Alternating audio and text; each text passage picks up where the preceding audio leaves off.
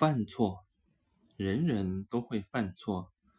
作为一个普通人，我们必须正视这一点，切记不能在错误的道路上抱有侥幸的心理，认为幸运女神应该会眷顾我们，小概率事件比较偏爱我们，成功一定会降临身旁，胜利一定会是属于我们的。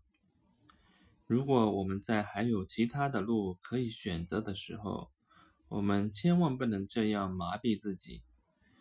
比如，WiFi 密码的输入，家中新添置了一台网络设备，我们想通过无线路由器来连接互联网，可是 WiFi 密码已经有大半年没有输入确认过了，现在要想回想起来，还真是困难。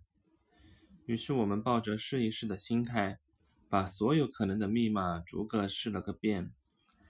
虽然密码输错并不会有严重的后果，可是由于这份试试看的侥幸心理，时间在不知不觉中已经过去了大半个小时。